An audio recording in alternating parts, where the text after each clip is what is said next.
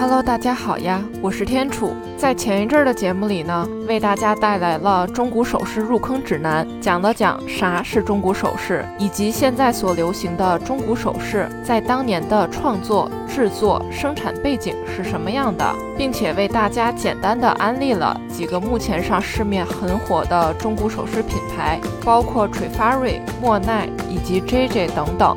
今天的节目呢，就为大家深挖一下，拎出来一个品牌，单独做一下介绍，也就是中古首饰的绝对领袖 Trifari，讲讲这个品牌背后有趣的故事，并且呢，也会为大家讲讲中古首饰到底有没有专利版权。毕竟一个时代一个风格，不得不承认的是。时尚呢，也都是抄来抄去的。那么，作为中古首饰刚刚入坑的小白，我该如何选择具有收藏价值的中古首饰呢？专利版权是否可以对中古首饰的设计起到保护的作用呢？废话不多说，纽约艺术圈中古首饰入坑指南第二集正式开讲。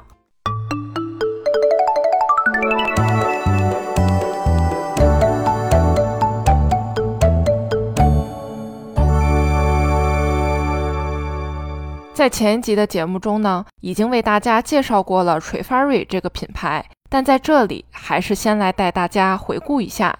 Trifari，中文名字是翠法丽，创始人 Gustavo Trifari 生于意大利的金匠之家。从小就在祖父的作坊里学习珠宝的制作。一九零四年，Gustavo Trifari 从意大利移民至美国，先是在叔叔的珠宝公司工作了一段时间后，于一九一零年创立了自己的品牌 Trifari。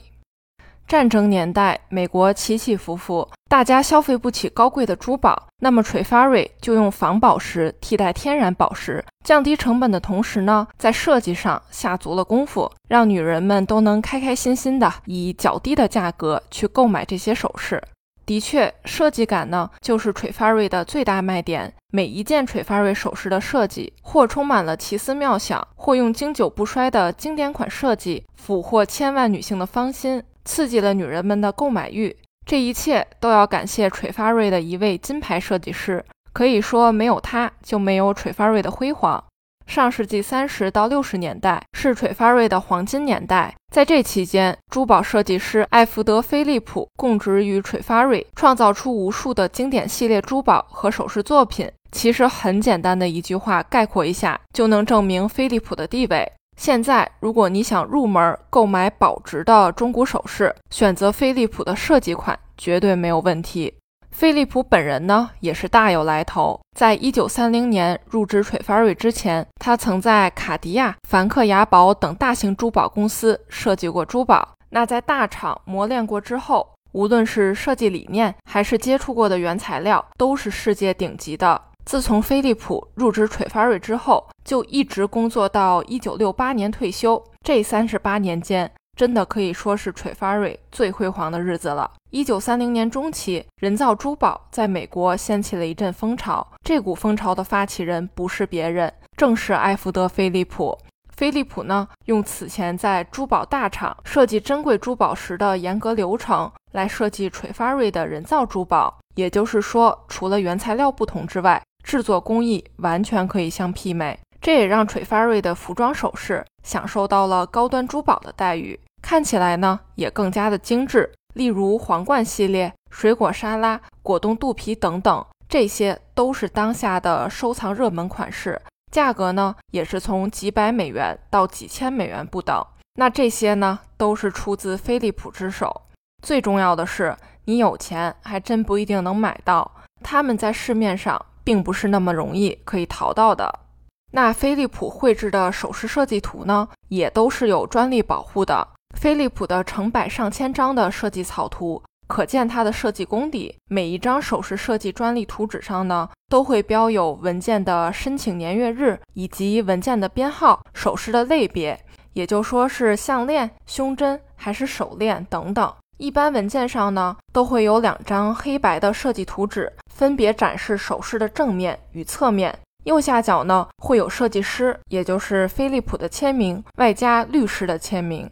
那这样一份份的带有专利保护的文件，也凸显了将近六十到八十年前人们对设计版权的意识。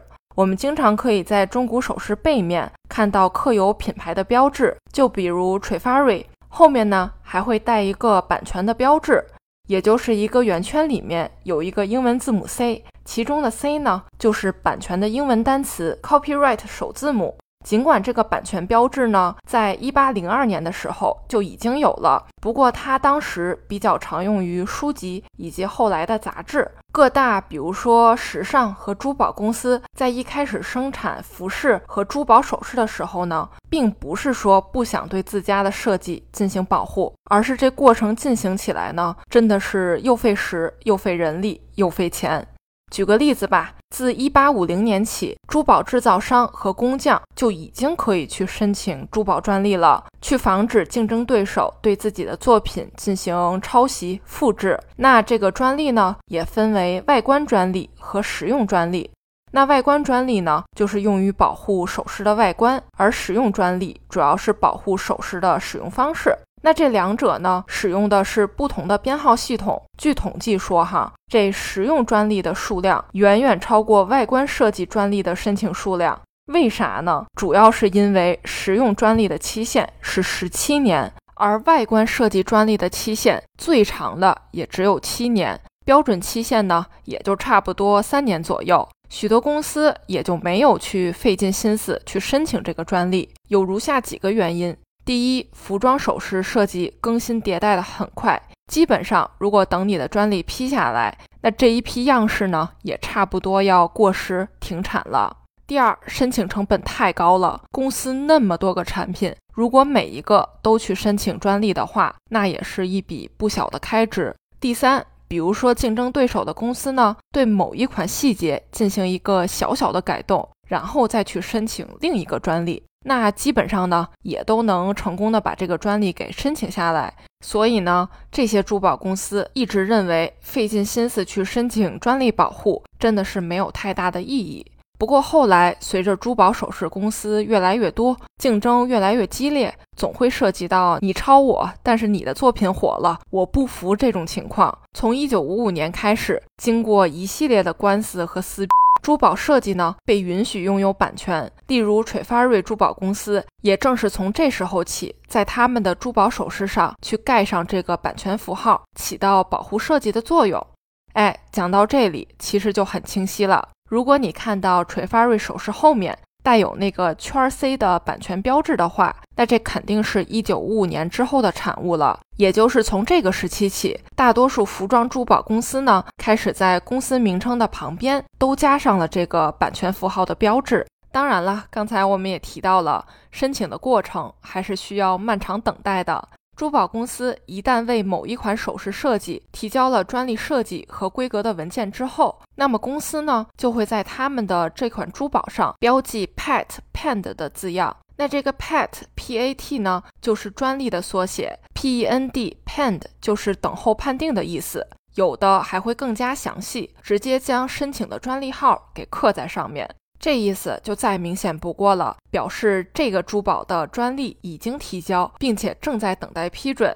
毕竟，如果非要等专利批下来之后再去生产的话，那估计这款设计也早就凉凉了，早就被人偷走了。肯定是越早投入生产越好。一旦专利获批，公司呢就可以在这款珠宝上盖上版权符号的标志。即便没有最终的版权标志，那么也可以通过专利号对首饰进行，例如年代的判定啊、专利的查询等等。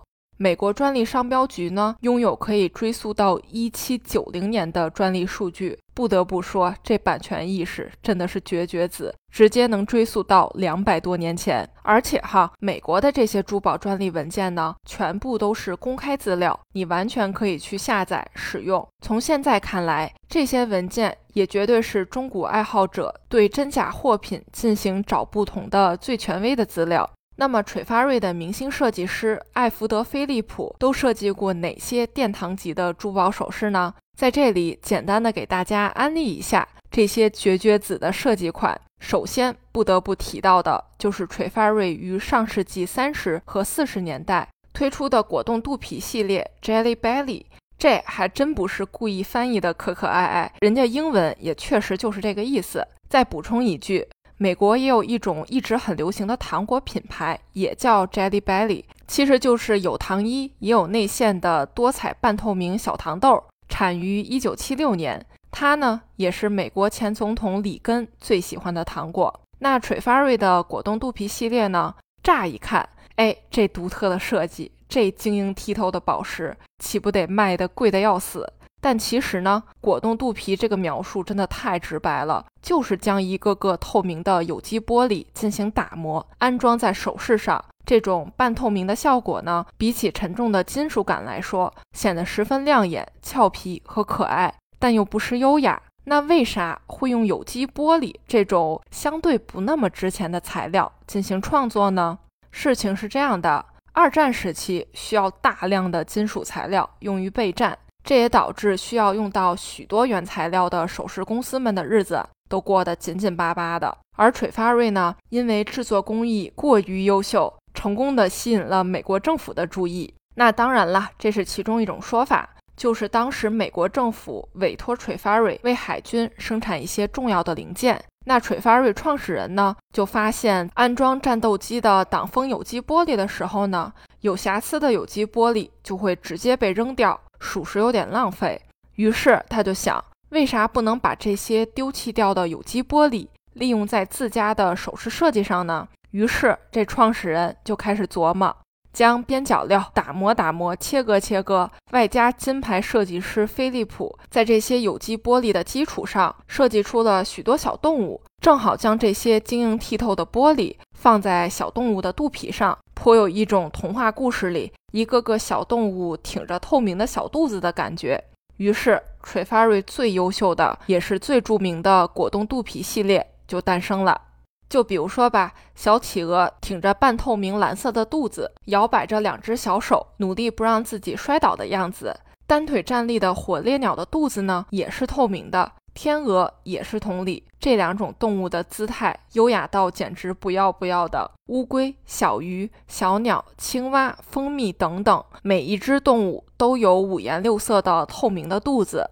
当然，后来 Trifari 将这种晶莹剔透的果冻玻璃延伸到了花朵、皇冠、水果、蔬菜上，只有你想不到，没有 Trifari 做不到的。不过，其中最著名的还是动物系列，简直是朝着开动物园的趋势去设计的。要啥动物，果冻肚皮系列中都能给你找到。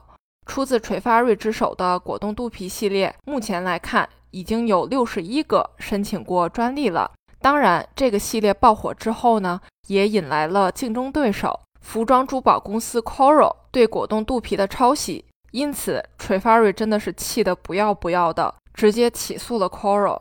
那么另一个垂发瑞火爆的设计师款就是水果沙拉系列。听这个名字，我已经饿了。这一系列呢，也是出自飞利浦之手，是在一九四九年前后推出的。那这个水果沙拉系列的设计灵感呢，其实是卡地亚于几乎同一时期推出的水果锦囊系列。卡地亚的这一系列，目前来看，绝对是博物馆拍卖行级别的珠宝首饰。反正无论是沙拉还是锦囊，反正就是让人很有画面感，鲜艳欲滴，色彩丰富。那再讲回到这个垂发瑞的水果沙拉，飞利浦以精妙的切割技术，将红蓝绿三色的仿宝石制作出一个个可爱的小果实，然后再设计组合在金属托上，形成独特的款式。红蓝绿三色的大胆搭配，也让整个首饰显得大胆前卫。但又不失经典，在时尚珠宝中使用这种对比鲜明的玻璃或者塑料仿制宝石，来达成和珍贵宝石材料相似的视觉效果，在当时呢也是特别时髦的设计方法，并且看着的确是有别样的美丽，颇有一种花朵在一夜之间就绽放，水果水嘟嘟一捏就出水的那种感觉，高雅神秘且精致。所以，垂发瑞的水果沙拉系列呢，也是被藏家们追捧的款式，艺术价值不言而喻，价格呢，当然也是高居不下了。其实，垂发瑞中古首饰之所以能火到现在，有两个原因。第一呢，垂发瑞的贵价收藏款真的是无比珍贵，现在你也很难在市面上看到，毕竟他们在当时呢，也是限量发售的。第二，当时大多数人都买得起的普通款式，对比起现在极其稀有的珍藏款，它们的产量呢相对较大。不过时至今日，仍然能被大众所追捧，说明它们质量过硬，设计足够经典。最后一定要提醒大家，Trifari 的中古首饰，尤其是设计师专利款，并不是满大街都能看到的。大家一定要擦亮双眼，谨慎购买与收藏。好啦，这一期的纽约艺术圈就是这样啦。我是天楚，我在纽约，下期见啦。纽约不仅是资本之都，也是世界文化之都。当你身处纽约时，你已无所不能。这里是纽约艺术圈，我是天楚，我在纽约。